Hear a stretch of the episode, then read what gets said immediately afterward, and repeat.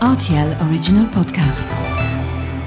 La machine a exploré le temple de la musique.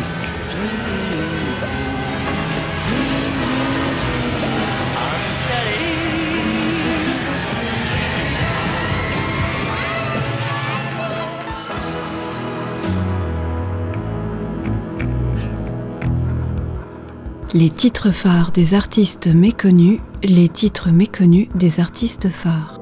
Voyage dans le Pacifique dans cet épisode de La machine à explorer le temple de la musique.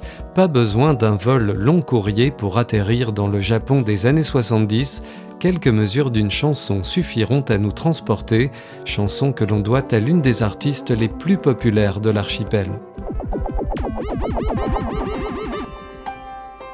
Titre Velvet Easter, artiste Yumi Arai, année 1973. Velvet Easter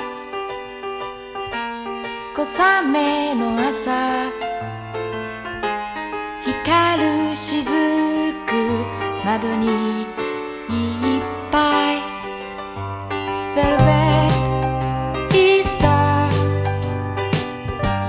42 millions de disques vendus, 21 albums classés numéro 1, il est assez incroyable de se dire que quasiment personne ne connaît Yumi Arai dans nos contrées.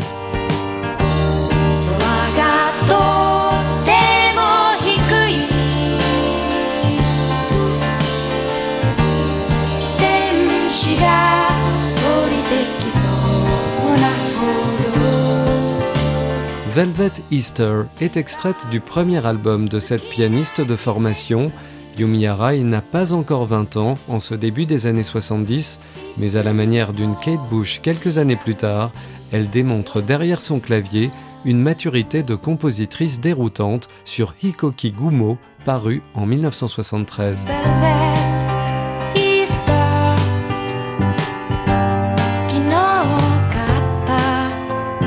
Cette chanson pop parfaite et l'album qui la contient marquent le départ d'une longue et riche carrière, au cours de laquelle Yumi Arai va s'essayer à de nombreux genres. Signe d'un patriarcat encore puissant dans le Japon des années 70, elle change de nom après son mariage avec le producteur de musique Masataka Matsutoya, continuant sa carrière sous le nom de Yumi Matsutoya.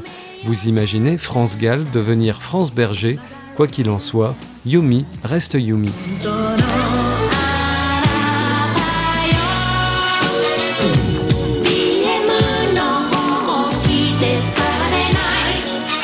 Peu connue en Europe, Yumi Matsutoya y a pourtant bercé de nombreux enfants et sans doute leurs parents également. En effet, plusieurs de ses chansons ont été utilisées dans des films d'animation du studio Ghibli, Kiki la petite sorcière en 1989. Et Le vent se lève en 2013, sur la bande originale duquel on peut entendre la chanson titre de l'album Hikoki Gumo, sorti en 1973.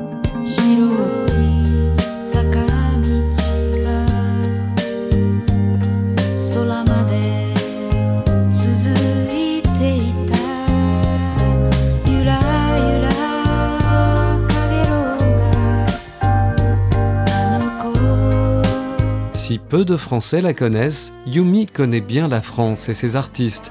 Dès 1974, Yumi Arai dédie une chanson admirative à Françoise Hardy intitulée Watashi no Françoise.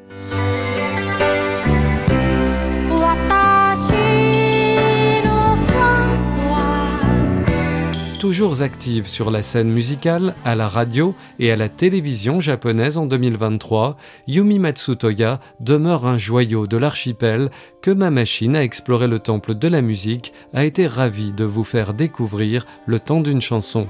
Sayonara, à bientôt pour de nouvelles explorations.